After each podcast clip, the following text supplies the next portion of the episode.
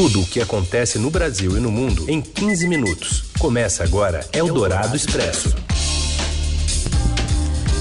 Olá, seja bem-vindo, bem-vinda. Começa aqui a edição desta terça-feira do Expresso, né, do Eldorado Expresso, trazendo para vocês notícias mais importantes bem no meio do seu dia, na hora do almoço para muita gente que está escutando a Rádio Dourado 107,3, também pelo nosso site. E lembrando, né, que nessa parceria do Estadão com a Rádio Dourado, você também tem à disposição o podcast, esse programa que estreia aqui nas ondas do rádio e já já está disponível para você ouvir em qualquer plataforma de podcast. Eu sou a Carolina Ercolim e esses são os destaques desta terça, 22 de setembro. Na ONU, o presidente Bolsonaro defende gestão na pandemia e se diz vítima de campanha de difamação sobre a Amazônia. No primeiro dia da primavera, Pantanal tem saldo de maior número de incêndio em duas décadas. E ainda, Luciano Huck no caldeirão da política e a nova cara do Pacaembu. É o Dourado Expresso. Tudo o que acontece no Brasil e no mundo em 15 minutos. Na ONU, presidente Bolsonaro disse que incêndios são usados em campanha internacional contra o governo brasileiro. Os detalhes vêm com Paulo Beraldo. Boa tarde, Heisen. Boa tarde, Carol e a todos que Olá. nos ouvem. O presidente Jair Bolsonaro fez nesta terça-feira o seu segundo discurso na Assembleia Geral das Nações Unidas. O presidente usou a tribuna da ONU para criticar o que ele chama de uma campanha de desinformação contra o Brasil por conta dos incêndios na Amazônia e no Pantanal. Somos vítimas de uma das mais brutais campanhas de desinformação sobre a Amazônia e o Pantanal.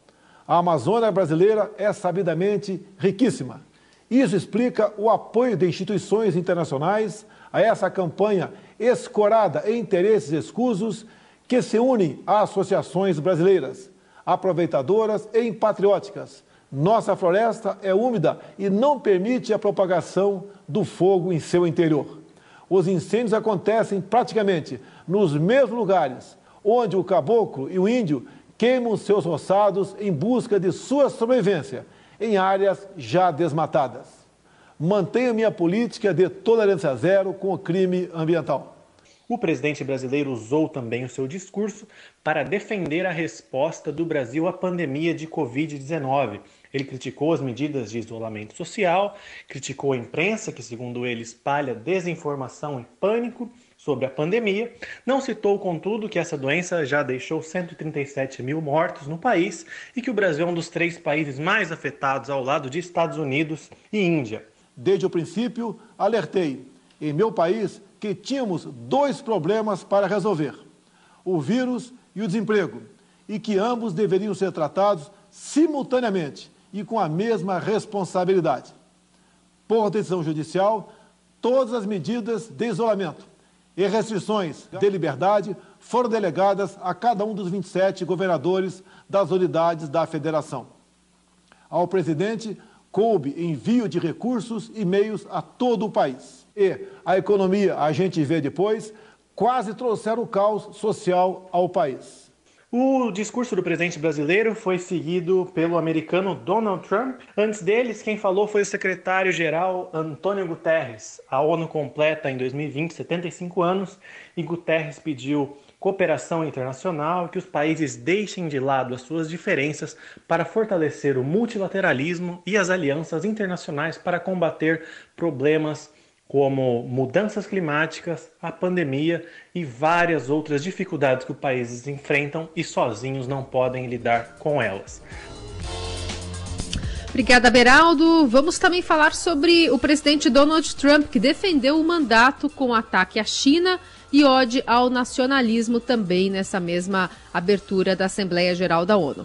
Beatriz Bula. O presidente dos Estados Unidos, Donald Trump, usou o discurso dele hoje na abertura da Assembleia Geral da ONU é, para defender os pilares da política externa que ele adotou durante esses quatro anos de mandato é, e fazer ataques à China e uma ode ao nacionalismo.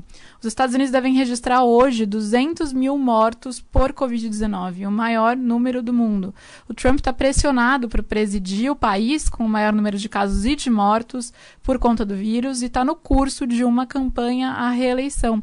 Os ataques à China têm sido a principal resposta dele sobre a pandemia. Pandemia. Então, hoje na ONU, ele voltou a chamar o coronavírus de vírus da China, né, uma terminologia que incomoda bastante o governo chinês, e pediu que a ONU responsabilize a China pelas suas ações.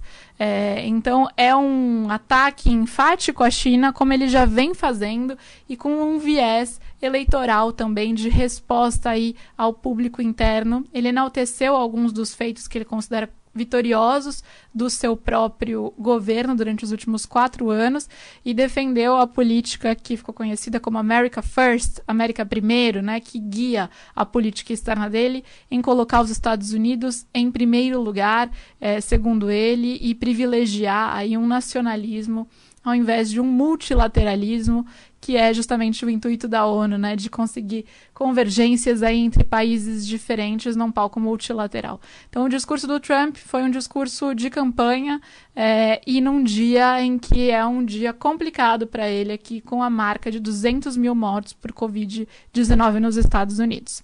Um abraço e até mais. Eldorado Expresso. Somados todos os incêndios ocorridos no Pantanal desde 1 de janeiro, 2020 é o ano com mais queimadas da série histórica, medida pelo Instituto Nacional de Pesquisas Espaciais desde 1998. Em menos de nove meses, o bioma chega a 16 mil focos, 60 em média por dia quase 6 mil este mês. Antes, o ano com mais registros foi 2002, com 12.500 focos. A maior planície inundável do planeta, com cerca de 150 quilômetros, ou 150 mil quilômetros quadrados espalhados entre Mato Grosso e Mato Grosso do Sul, já teve quase 2 milhões de hectares queimados. A previsão para a primeira semana da primavera é de onda, né, de uma chuva na maior parte do país, exceto na região Nordeste, no Centro-Oeste, o tempo chuvoso deve apagar ou ajudar a apagar os incêndios que já alcançaram altas históricas. No sudeste, entre Minas Gerais e o norte do Rio de Janeiro, a previsão é de chuva mais pesada. Eldorado Expresso. O Banco Central reconhece que a inflação ao consumidor deve se elevar no curto prazo. De acordo com a instituição, contribuem para isso o movimento de alta temporária nos preços dos alimentos e a normalização parcial dos preços de alguns serviços, na esteira da retomada da atividade e da redução do isolamento social. Essas considerações foram feitas na ata do último encontro do Copom. A colunista de economia da Rádio Dourado e editora do broadcast, Silvia Araújo, ressalta que na semana passada o colegiado manteve a Selic, a taxa básica de juros, em 2% ao ano, depois de nove cortes consecutivos. Depois da reunião do Copom de agosto para a de setembro, algumas pressões inflacionárias ficaram claras, como a verificada na alta do preço do arroz. Eventuais ajustes na Selic vão depender aí de informações que altere a atual avaliação que ele tem sobre a inflação. A gente lembra que o mandato do Banco Central é inflação, ele olha para a inflação para calibrar a política monetária, ou seja, para subir ou para reduzir a taxa de juros, e nesse momento ele sente que esses 2% ele está confortável com relação à inflação. Ele tem uma preocupação pontual, sim, com a inflação, que essa inflação que deu um, um, repique aí nas últimas semanas, que a gente vem conversando aqui no jornal, mas ele entende que é, essa inflação, pelo menos para o Banco Central, a título de IPCs, índices de preços ao consumidor, essa inflação não está tão materializada a ponto de ele mexer na política monetária. Eldorado Expresso. Iniciativas para promover diversidade e inclusão, como a do Magazine Luiza, que gerou polêmica nas redes sociais, vão virar tendência em grandes empresas daqui para frente, segundo especialistas em recursos humanos e executivos ouvidos pelo Estadão. Nos últimos três meses, período tradicional de abertura de programas de treinamento, outras três empresas, Bayer, Ambev e P&G, também anunciaram inscrições para trainees e estagiários voltados exclusivamente a estudantes negros. Eldorado Expresso. Tecnologia e sociedade fomentam boas práticas na política. Quem conta pra gente é a Adriana Ferraz. Olá, Carol. Olha só, o Estadão começou a publicar hoje uma série de reportagens que tem como foco mostrar boas práticas de gestão pública, é, boas políticas desenvolvidas por municípios, em função, claro, da gente ter eleição municipal agora no dia 15 de novembro. Então, em parceria com o CLP, que é o Centro de Liderança Pública, é, nós selecionamos algumas, algumas dessas políticas desenvolvidas por municípios para mostrar que é possível sim desenvolver política com eficácia, né? Política que às vezes nem precisa ser cara, às vezes nem, nem tem um custo extra para a prefeitura. Então serão três, três é, reportagens, né? Uma por semana. Em cada uma dessas reportagens traremos também três histórias de sucesso. Hoje a gente traz histórias de Jundiaí, onde a prefeitura passou a ouvir as crianças para definir como usar os espaços públicos. A gente traz, traz, também uma história de Juiz de Fora, que a prefeitura criou os chamados classificados do bem, que é muito legal. É uma é um classificado mesmo. Eles publicam uma vez por mês no site da prefeitura quais são as ONGs que estão precisando de voluntários. E aí quem quer se voluntariar entra em contato com essas ONGs. E por fim, a gente publica também uma história em Porto Alegre, que é a prefeitura fazendo parceria com aplicativos de transporte para resolver, é, tentar amenizar ali é, congestionamentos e criar faixas de ônibus e ciclovias para a população. É isso então, a ideia é mostrar essas boas práticas de gestão, dá para fazer política pública boa sem gastar muito. Eldorado Expresso. Falando em política, após se negar a entrar na disputa presidencial de 2018, o apresentador de TV Luciano Huck tem intensificado conversas com diferentes setores e se colocado à disposição de quem estiver disposto a debater uma agenda para o país. Ontem, ao participar de um evento na Associação Comercial de São Paulo, Huck disse querer mobilizar, liderar e fomentar uma geração e não evitou responder a uma pergunta sobre a possibilidade de concorrer daqui a dois anos. Questionado se tem coragem de ser candidato a presidente, respondeu Estou aqui. Seu dinheiro em ação. Os destaques da Bolsa. E Ricardo Gozzi já está com a gente para atualizar os números e essas movimentações nos mercados. Tudo bem, Ricardo? Tudo bem, Carol. Tudo certo. Hoje dia estressante? Sim, tá, tá bem volátil hoje. Né? Esse, aliás, já existia né, uma previsão de que hoje o Ibovespa e o mercado de câmbio viveriam um dia de bastante volatilidade. O Ibovespa opera entre altas e baixas hoje desde o início. Né? Uh, ontem houve uma, uma queda muito forte nos mercados financeiros. Né? O, hoje, no, bem no comecinho da sessão, o Ibovespa ensaiou uma alta, tentando acompanhar a, abertura positiva em Nova York, mas não conseguiu segurar o nível de suporte de 97 mil pontos e acompanhou uma virada para baixo em Wall Street e a redução da alta do petróleo nos mercados futuros, que afeta principalmente a ação da Petrobras, que é um dos, um dos componentes de mais peso no Ibovespa. Né? É, o fato é que hoje todos os ingredientes estão, da, estão postos para que a volatilidade impere nos mercados. Né? Fonte de estresse não falta. Hoje, os investidores reagem à ata do Copom pela manhã, ao início de uma bateria de depoimentos do presidente do Fed, o, o Banco Central Americano, perante o Congresso dos Estados Unidos, e também reagiram um pouco à, à abertura da Assembleia Geral da ONU, que contou hoje com os, os discursos inaugurais do presidente Jair Bolsonaro e dos Estados Unidos, Donald Trump. E o Copom, a reunião e a ata do Copom que saiu hoje, como é que influenciou o mercado? Pois é, a ata do Copom ela foi divulgada antes da abertura. Né? Então, os analistas consideraram que o, o documento aponta para uma baixa probabilidade de novos cortes na taxa de juro, o que foi considerado positivo ali naquele início e confirmou a sinalização do Banco Central no comunicado da semana passada.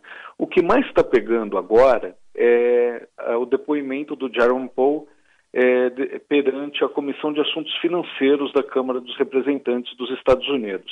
Ele iniciou o testemunho com um texto preparado, em que ressaltou que o Fed segue empenhado em recorrer às ferramentas de política monetária disponíveis pelo tempo que for necessário para assegurar que a recuperação será tão forte quanto possível. Esse tipo de coisa já é uma é, já era previsível. O que ele comentou durante o, é, o depoimento que está pegando um pouco mais agora é, que ele considera provável que seja, é, seja concedido mais apoio fiscal por parte do governo lá nos Estados Unidos. É uma coisa que o Copom também sugeriu aqui. E isso está pegando né, principalmente no mercado de câmbio. Agora há pouco o Ibovespa operava perto da estabilidade, com uma queda de 0,1%, mas o dólar sobe mais de 1% na casa dos R$ 5,47. Muito bem, atualizações do Ricardo Gozzi, que seguem sendo feitas no seudinheiro.com. Obrigada, viu? Até amanhã. Até amanhã. Você ouve Eldorado Expresso. De volta com o Eldorado Expresso, as notícias mais importantes na hora do seu almoço. Portaria publicada hoje autoriza a remarcação de perícia médica agendada e não realizada através do telefone 135 do INSS. De acordo com a medida, a remarcação será permitida no, nos casos de não comparecimento do usuário na data agendada ou em que não foi possível a realização do atendimento na data agendada. Na semana passada, após a confusão na reabertura das agências do INSS no país, o órgão tinha informado que a remarcação da perícia médica seria feita de maneira automática para quem já tinha agendado uma data e não conseguiu atendimento em razão do não retorno do trabalho né, dos peritos. Eldorado Expresso. E o Pacaembu será sede de arena de esportes avaliada em 95 milhões de reais. Conta mais, Robson Morelli.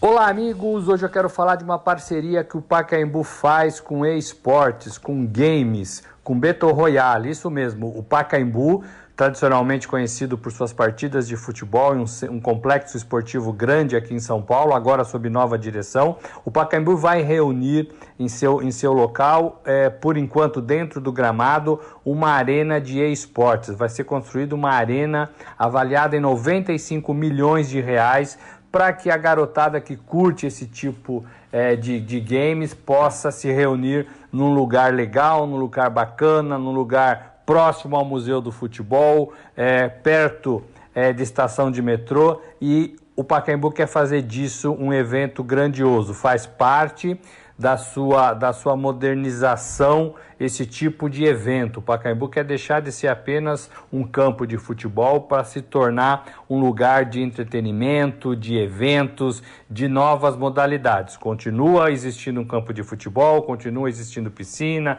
pista de atletismo, mas também agora um lugar específico, uma arena bacana, avaliada em 95 milhões de reais, para receber esse tipo de jogador. E esse jogo é um pouco febre no momento entre a garotada, né? Aquele jogo em que você é, é meio que parecido, meio que comparado aquela aquele filme Jogos Vorazes, né? Você vai para um lugar, você tenta se armar naquele lugar e tudo isso jogando, né? Você tenta se armar naquele lugar e você depois começa a combater é, com seus com seus rivais que estão jogando juntos. Então é bacana isso, é mais uma iniciativa do Pacaembu. Pacaembu ainda vai passar por uma grande reformulação, uma grande reforma. É, para ser entregue para a sociedade, para os seus frequentadores, muito brevemente. É isso, gente. Falei, um abraço a todos, valeu. Eldorado Expresso. E a cerimônia presencial de entrega dos prêmios Nobel em 10 de dezembro em Estocolmo foi cancelada devido à pandemia de coronavírus e será substituída por um ato transmitido pela televisão, o que não acontecia desde 1944. Os vencedores receberão seus prêmios remotamente nesta cerimônia virtual e o anúncio dos prestigiosos prêmios ocorrerá nas datas programadas, entre 5 e 12 de outubro, em Estocolmo e Oslo. Ponto final na edição desta terça do Eldorado Expresso. Lembrando, você acompanha todas essas notícias nas plataformas do Estadão, além, claro, nas plataformas de podcast. Uma ótima terça até amanhã. Você ouviu Eldorado Expresso tudo o que acontece no Brasil e no mundo em 15 minutos.